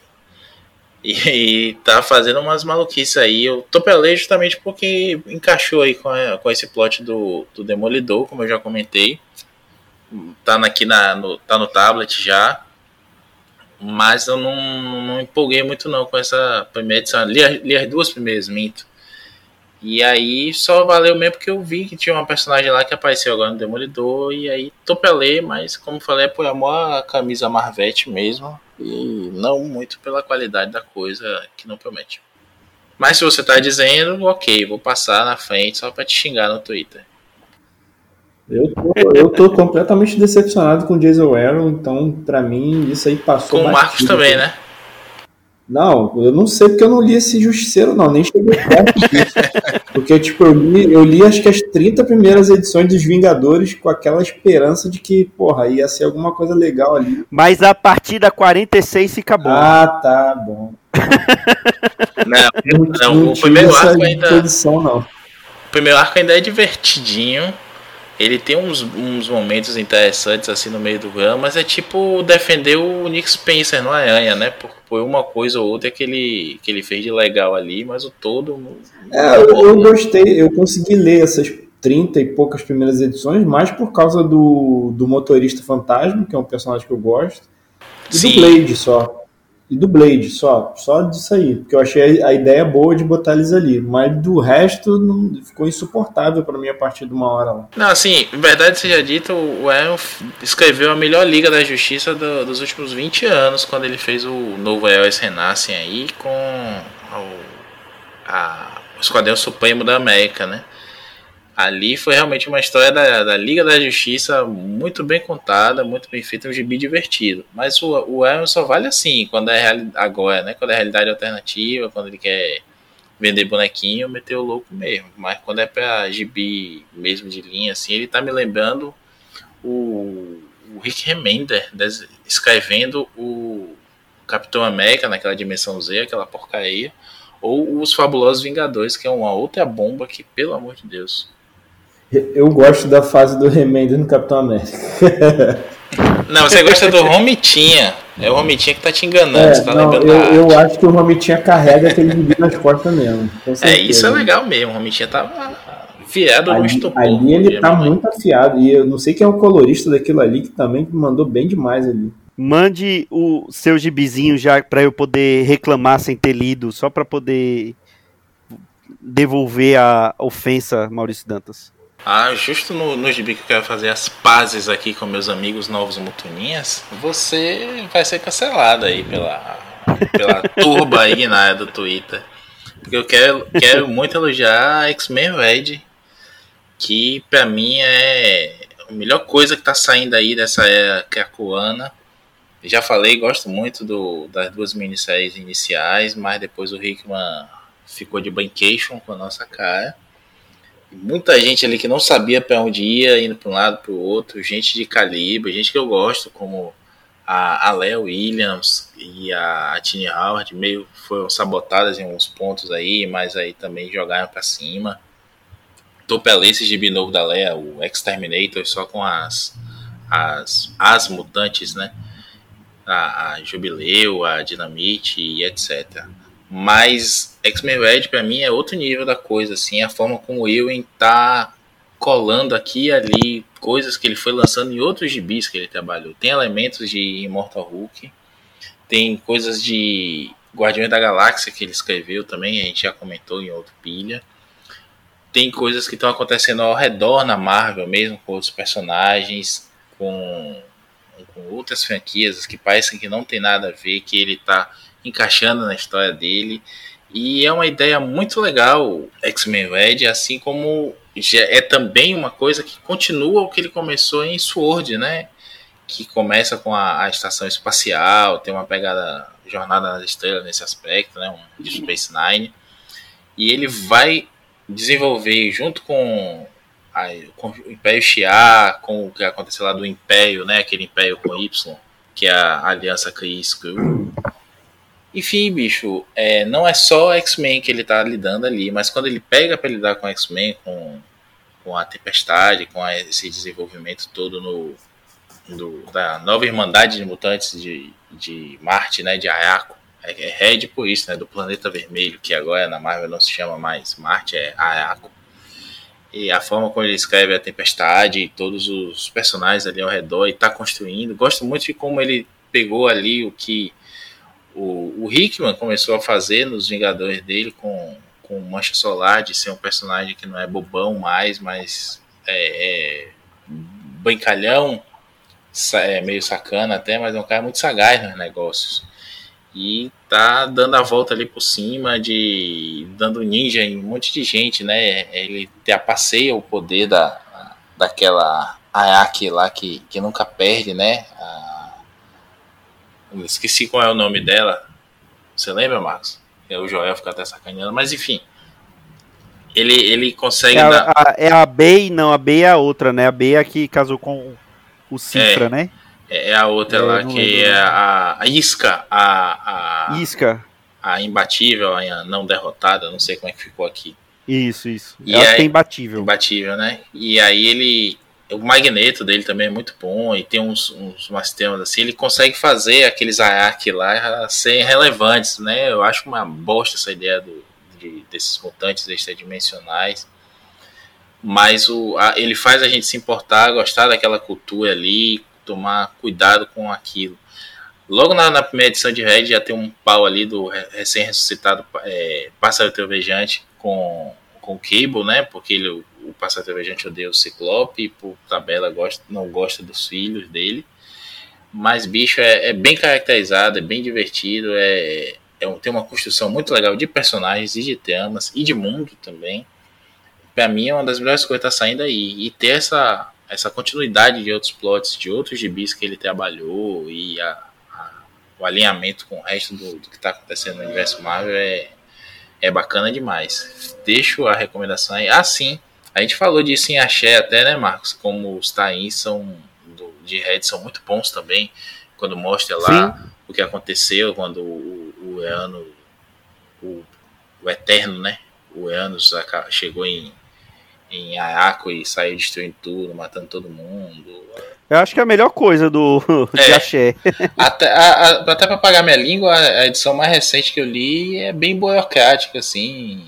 A gente até comentou no, no WhatsApp, né, que podia ser muito melhor aquilo ali, mas de resto eu acho que é um gibi a, a se elogiar muito e a, a ser seguido. Eu acho que perto, perto dele, assim, no- na linha mutante, você só vai ter o Immortal do próprio Kieron Gillen, mas no resto passa muito longe, muito longe, infelizmente, do, do que podia se explorar, né, dessa desse gibi. Ah, digo também Legion, Legion of X do Spurrier também tem, tem desenvolvimentos legais, sai daquela coisa bem boba, bem de, de cartilha mesmo, sabe? E, e expande as coisas. De resto, meu amigo, não, não tem muito que se aproveitar dessa linha X hoje, não. É, tô- como eu tô lendo pelo o que tá saindo aqui no Brasil, salvo essas, esses spin-offs de, de Axé, então é, não, não, não saberei opinar muito, mas o que eu li, que foi o spin-off, é, é realmente muito, muito bacana mesmo, muito bom. Bom, é, fizemos aqui, cada um indicou três gibizinhos, então já temos 12 gibis para você procurar e, e se divertir. Então vamos agora nessa rodada de menções honrosas. Então vamos assim bem rapidinho, fala, fala o gibi, os autores e, e cada um fala um. Vamos para poder finalizar o, o nosso primeiro pilha de gibis do ano.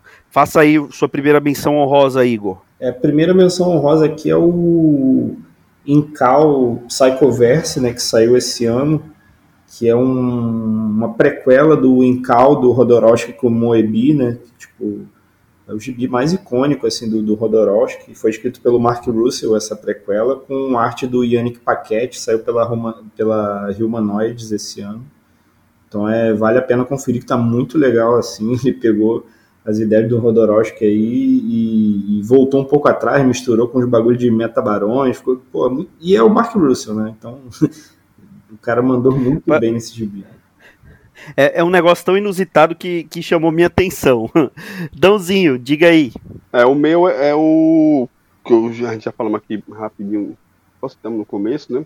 Que é a saga do Demolidor, né? O primeiro saiu aqui pela Panini já em 2022 mesmo, no começo, bem no começo do ano, do ano passado, e pega o, o começo da fase da Inocente, né? Na, na, na revista, ela assume, assume depois do, do Frank Miller.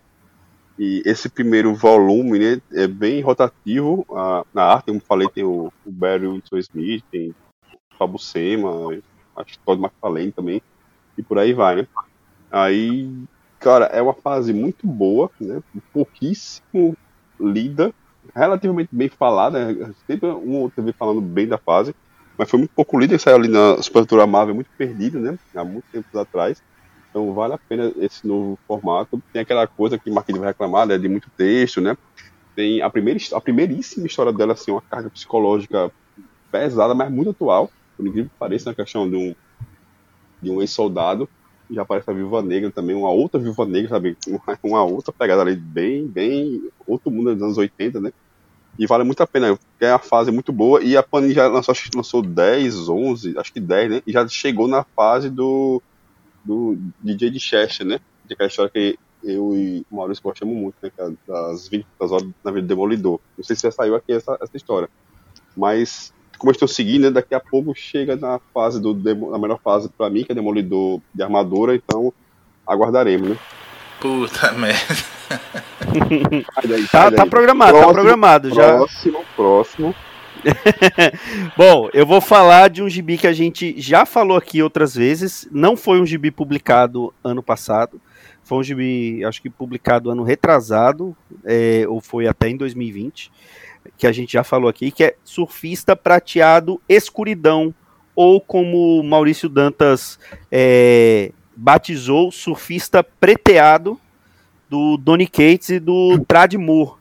É, o desenho do Tradmur é uma coisa assim estupenda e o Donny Cates fazendo o universo cósmico da Marvel também é muito bacana. Então fica a recomendação de Surfista Prateado Escuridão. E tem um universo sobre, tá? Fica aí. Tem, tem olha aí.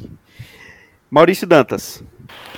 Bom, não posso deixar de falar de novo, mais uma vez, novamente, do Cavaleiro da Lua, do Jed McKay, que é um cara que está fazendo muita coisa legal aí pela Marvel. Já falei aí da morte do Doutor Estranho, que é dele também. E, e, enfim, uma série de coisas. Ele também fez o Timeless, né? Que é a continuação aí desse gibi do, do Kang, sem ser uma continuação. Tem muita coisa boa desse cara. Se tiver o nome dele na capa, leia, mas Cavaleiro da Lua, principalmente, e o Doutor Estranho dele Sucesso.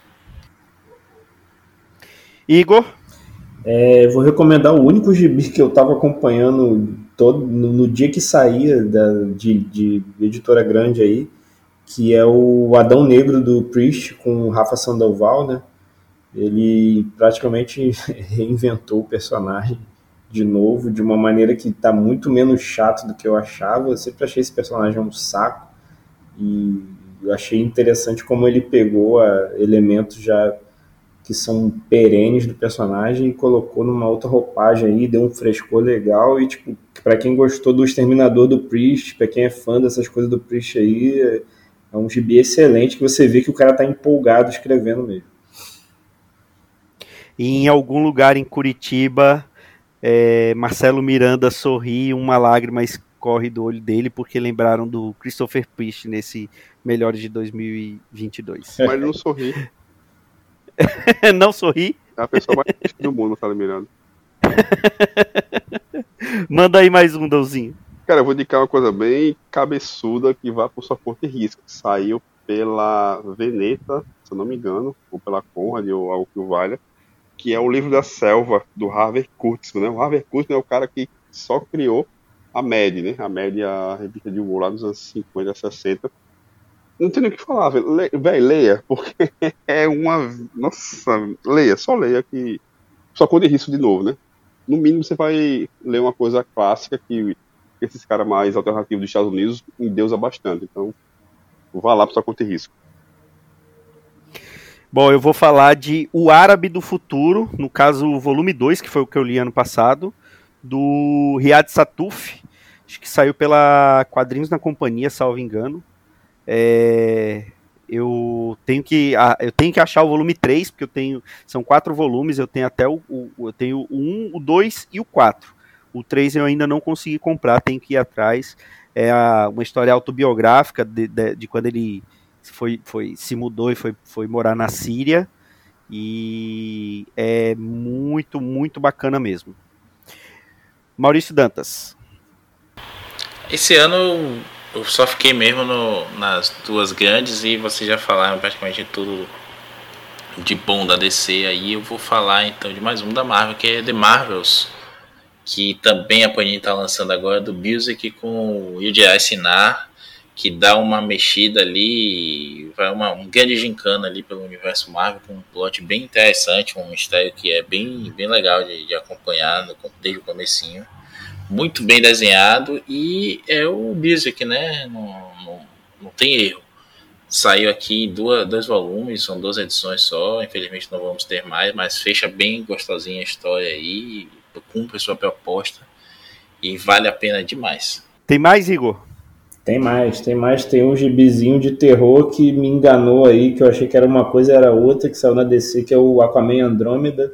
Eu achei que era uma coisa, mas quando eu vi era outra, é tipo um gibi meio o segredo do abismo, bem um negócio meio de, de ficção submarina e meio terror, que de vez em quando aparece o Aquaman, assim.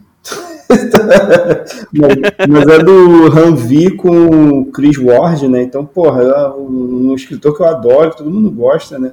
Com um artista absurdo que faz uns painéis incríveis e é um gibi meio mesmo de terror com participações do Aquaman. Se você quer ver a história do Aquaman, não pega isso aí não, mas se quer ler um gibi de de terror da, da, da tarja preta da DC, pode pegar isso aí que eu gostei bastante. Olha aí, um gibi da tarja preta que não é do Batman, Dãozinho. Ah, finalmente, né? Esse já acabou, Igor? Só, só três volumes já, mesmo? Já acabou, sim, acabou. É, Ranvi não tem erro, né?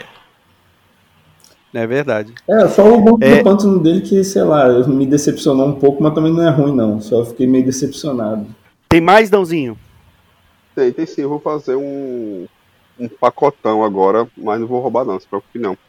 Que é para falar dos gibis que estão saindo pela Mino, ou pela, acho que é pela Mino, não é pela Nemo não, pela Mino mesmo, do Sean Phillips com Ed Brubaker, né? Eles já publicaram, assim, e coisa recente dele, né? Tem um criminal, saiu uma porrada de criminal aí pela, pela Mino, já saiu umas quatro ou cinco, inclusive aqueles que podem publicar, né? O, o Lawless, o Covarde, por aí vai mas eles já publicaram é, o Poop, que é muito bom.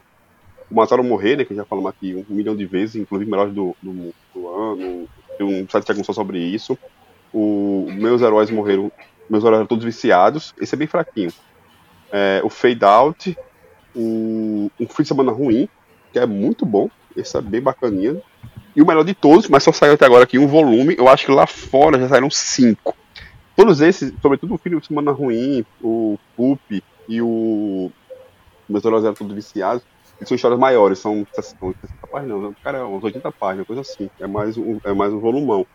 E nesse esquema, o melhor de todos, só saiu um, até agora aqui na, no, no, Brasil, que é o Reckless. Lá fora já tá no quinto, eu acho. Cara, Reckless, aí é uma série só, sobre um cara que era um. Ele era dublê e o resto você vai por sua conta e risco. Cara, é muito bom. Tipo, desses todos, né? Já que Matar Morrer saíram quatro, deve ser os olhos da cara pela, pela Mino Nemo. Pega o Reckless, cara, o Reckless é muito foda. Vai ser o melhor gibi que você vai ler na sua vida esse ano, disparado assim. Vai ser medo. Bom, eu vou com um gibi que foi recomendado pelo Igor Tavares. Eu comecei a ler ano passado e gostei muito. Tenho que retomar, porque eu li de uma vez, aí não tinha mais, aí acabei esquecendo de, de ler de novo, mas eu tenho que retomar, que é o crossover do Donny Cates com o Geoff Shaw, que é muito bacana também, tem esse negócio de metalinguagem, personagens, quadrinhos no mundo real, entre aspas, e é muito legal. Crossover do Donny Cates com o Geoff Shaw. Maurício, ainda tem aí? Pô, vocês pegaram tudo meu. Eu, eu encerro por aqui. Não, quero falar um, já sei. É, vou ficar aí mais um da Boom, mais um com Damora, que é com o Gillen também, né? Que é o Once in Future. Comentei aí do final. Acabou agora em 2022 e acabou bem bonito, bem gostoso. É um gibizão, um gibizão mesmo. Não tem como não, não se divertir lendo aquilo e é legal demais como o, o Gillen consegue amarrar tudo, todas aquelas lendas vitorianas e, e a arte do Moya, nossa senhora, o cara não, não, perde a mão mesmo. Ele faz tudo, né? Ele faz, faz herói bem coloridão ele faz é, lenda arturiana virando realidade, ele faz de tudo, o cara é, é um monstro. Igor, já, já manda aí as suas. A, a, o que ainda restou aí na sua listinha, já que acabou a listinha do, do Maurício, vamos encerrando. Manda aí o que restou Vamos na sua lá. listinha. O que, que restou aqui? É, Gibi de Comunista e Camarada Mata, do Patrick Sparrow, lançado pela Monstra aqui. Eu vi esse negócio na FIC, é um brucutu gigante com uma foice e um martelo na mão, é, que desperta de uma criogenia e vai para os Estados Unidos para matar o presidente dos Estados Unidos. Gibi é sensacional, é Vai ser divertido. Irado demais, saiu nacional. A arte é linda, assim, aquelas artes meio. Parece aquelas ilustração de skatista, de, de camisa de skate, assim. Pô, violento pra cacete, divertido pra caramba e adorei, assim. Eu não tinha ideia de, de quem era esse cara. Peguei o gibi na SEGA, assim, foi muito bom. É, vou recomendar a passagem do Christopher Cantwell no Homem de Ferro, que acabou esse ano aí, muito boa, assim, muito consistente. Teve alguns momentos meio chatos, assim, mas, tipo, no geral, uma ótima passagem, assim, para quem quiser ler. É, eu não gosto do Homem de Ferro, acho personagem chato pra caramba, mas, tipo, eu gostei dessa passagem toda. Eu consegui ler, fiquei lendo e fui lendo esse ano e tudo certo. E vou recomendar também para quem quiser entrar no, no bonde dos Wildcats do, do Rosenberg que começou, que eu achei bem interessante também. Não tem nada demais, mas é um gibi que está tá começando agora, eu acho que é legal de acompanhar. Eu li duas edições, achei bom a interpretação dele. E o, o Superman Space Age, que eu já falei, né, é uma minissérie em três edições do Mark Russell com a família Red é, a terceira edição ia sair em dezembro, mas foi adiada para fevereiro agora. E é uma interpretação diferente do Super-Homem, na qual o Clark Kent tipo, ficou inerte um tempão e não fez nada a vida inteira, só ficou de repórter mesmo. E aí acontece algumas paradas lá, e ele, não, agora eu vou ter que fazer alguma coisa. E aí tem aquela, aquele desenrolar meio life story do, do que o que o Russell mesmo fez no, no Quarteto Fantástico e que o Zadarsky tinha feito no Homem-Aranha. Né? Então fica essas recomendações aí. Legal, Dãozinho, o que, que ainda tem aí na sua listinha? Bom, é... vou começar com Jurassic League, do citado Daniel Warren Johnson com o Juan Deon, o algo que falha, que o valha. Cara, é a Liga de Justiça foi formada por dinossauro, literalmente, sabe? É tão besta que é bom. Cara, isso é bom. Eu li, ele não desenha, ele só escreve. Eu fui enrolado, eu achei que ele desenhava, não, li a primeira edição, não, não é ele que desenha. A arte é muito boa. É muito Quem boa. desenha é o cara que fez o, o, o, o, o Taim do Motoqueiro Fantasma do Guerras Secretas, que é o... Aquele gibi de corrida no meio da Guerra Secretas, é aquele maluco. Esqueci o nome dele. Eu até entrevistei esse é cara. Juan, Juan Gideon, o Gedeon. Juan Gideon, é, Juan Gideon. Cara, é muito beixa, mas é muito bom. Então vá, vá leia pra, pra se divertir, né? Além desse, tem. Cadê, cadê? Ah, o, Homem-Formiga do Alwin, que é ruim, bom, ruim, mais ruim do que bom, mas é bom. Então pode dar certo, né? Uma hora fica bom, né? É tão ruim que uma hora fica bom, né? E, na, na edição 46. É, nas 30, né? Eu ia falar isso, né? Que o Igor leu 30. Cara, o cara lê 30 edições de gibi, vai ficar bom, é tipo esperar onde dia domingo, né? Cara, uma hora, né? Uma hora chega, né? Eu quero Não, acreditar. E o, é, e o último, aí, já que o Maurício falou, né? É que a JBC está relançando no formato mais luxuoso Evangelho, né? Então pegue lá que não tem erro. Abraço. Meu Deus do céu. Puta que pariu. Eu tava estranhando que até agora o Dãozinho não tinha falado de mangá, né? Então acabou a fase Dãozinho Otaku, né? Não, você que não merece ouvir sobre. Mas não sou eu, são os nossos ouvintes. Eles também não. Olha só. Ô Marcos, só aproveitar aqui só, é, me diz dizer, mas sim, eu lembrei de um agora que é o uma mini do Coisa que é desenhada pelo Tom Bailey, que faz uns, uns, desenhos, uns desenhos muito bons aí pelo, pelo Twitter. É um quadrinista, ele não é só Twitter, não, pelo amor de Deus. Ele não é editor da Panini.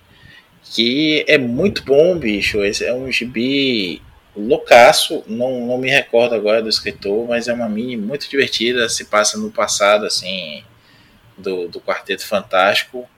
E tem o, o, coisa numa aventura bem, bem loucaça, bem, bem doida. É do Walter Mosley. Walter Mosley, o, o, escritor, né, que é, que é bem conhecido lá nos Estados Unidos. Eu não conhecia nada dele, confesso a minha ignorância. Mas a arte, é, a forma como a história é contada é muito divertida. É uma mini rapidinha também, você vai ler aí em 15 minutos e, e vai me agradecer por isso. Bom, vou falar dos meu, das, das últimas edições aqui na minha listinha. É, Superman Esmaga Clã, do Luen Young, da dupla Guri Hero. A gente já fez um pilha sobre. Muito bacana. Gibi que trata de um tema sério, mas de uma forma bem descompromissada. Então, vale a pena. Tanto é que é daquela linha DC Teens, DC Young Adult, Young Adult sei lá. É bem bacana. É, o Túmulo do Batman, do cancelado e descancelado, não sei se foi cancelado novamente, Warren Ellis, com desenhos do Brian Hitch, enquanto na época o Brian Hitch ainda estava desenhando legal aqui. O Esquadrão Suicida do Tom Kivale, né, o Tom Taylor, com o Bruno Redondo, foram dois volumes é, publicados, bem bacana, muito divertido também, leitura que te deixa preso no, no, no no banco ou no seu sofazinho do início ao fim. E por último, mas não menos importante, um gibi que eu acho que eu falei no, no último ou no penúltimo pilha do ano passado, que é o, um gibi nacional, o Teocrasilha, do Denis Melo, né, que ele conta aquela história da, dessa sociedade distópica brasileira que parece até que ele escreveu isso, que ele teve uma previsão do que ia acontecer no Brasil e, e escreveu o gibi, porque foi antes do, da eleição do, do Bolsonaro e mostra o que poderia ter sido caso Bolsonaro tivesse sido reeleito ou essas várias tentativas de golpe que, que estão sendo estão tentando aplicar no Brasil tivessem passado o que seria o que seria do Brasil se, se isso acontecesse. Então é um, um gibi muito bom e, e necessário, principalmente nos dias de hoje. Acho que é isso, né? Eu perdi as contas aqui de quantos gibis a gente falou. Muito gibizinho bacana. Um segundo Maurício Dantas, nem tanto, né? Mas fazer o quê? É o que temos para hoje. Meteu um Jason Aaron aí. Esse Batman túmulo é muito ruim. Você tá de sacanagem. Olha aí. Olha aí, tá vendo? Eu sou, sou só detratado aqui. Não, nesse, nesse vou, vou, detratar até a, o convidado agora que o Igor falou desse Homem de Ferro do Quente aí, que é muito ruim, Igor, pelo amor de Deus. olha aí, olha aí. Vamos deixar para os nossos ouvintes comentar aí com a gente o que acharam das nossas indicações, se leram isso, se faltou alguma coisa, obviamente vai, vai ter coisa que, que faltou, mas talvez, talvez faltou porque a gente não tenha lido ainda, né? Então é, recomenda aí, fala aí o que faltou nas nossas indicações, que aí a gente já deixa anotado para poder falar futuramente num, num pilha de bis, a gente fala desses gibizinhos que faltaram, por que não? Igor, muito mais uma vez, muito obrigado pela sua participação. É, é, já é tradição você participar aqui dos melhor, das melhores leituras do ano e fica aí o espaço para o seu sempre necessário jabazinho. É só seguir lá no Twitter, arroba Igor com IL Tavares, ou no Instagram, é, lá no Instagram é BaiaRJ, B-A-I-A-R-J, tudo junto. E lá tem os links lá para tudo que eu faço e todas as coisas aí de, de gibi, de podcast, de banda, de, de quadrinho e tudo mais. Tá tudo lá. Macatu forte esse ano, o que, que te, tem, temos muitas é, novidades? Vamos, a gente está organizando agora uma antologia que deve sair no final do ano, ou no, no, início do segundo semestre, mais ou menos. Deve sair mais um gibizinho. Eu estou num outro coletivo chamado Bereguedê, que também vocês podem achar no Instagram. A gente lançou um quadrinho no final do ano passado. E, e tem esse, esses outros lançamentos aí. Eu estou nesses dois coletivos, né? Tô na Macatu e estou no Bereguedê. Aí acho que de repente vai sair também um quadrinho novo do Bereguedê no, no segundo semestre do ano que vem já. Olha aí, olha aí. Só, só seguir lá o Igor que ele tem tanto projeto que é, tem, só seguindo ele para poder conseguir acompanhar tudo, mas tudo muito, muito bacana. Maurício Dantas, feliz ano novo, viu? Estaremos juntos durante o ano todo. No final desse ano eu tenho uma revelação bombástica a fazer, mas são deixadas é, pistas a cada episódio do Pilha que eu participar, então ouçam todos. Olha aí. Dãozinho, é, menos boicotes esse ano, viu? Talvez, né? Mas acho que eu, eu tô, tô pensando em morar lá em Salvador com o Maurício. Tô, tô pensando nisso aí agora. Aí, ele deu spoiler já da revelação. é, assim, ah, assim fica difícil. a, gente tenta, a gente tenta manter a audiência, mas até nisso o Dãozinho faz dica. Olha aí. Bom, e é isso, pessoal. É, feliz ano novo. Estamos de volta e nos acompanhe na temporada 2023 do Pilha de Bis. Até a próxima semana. Um grande abraço e tchau.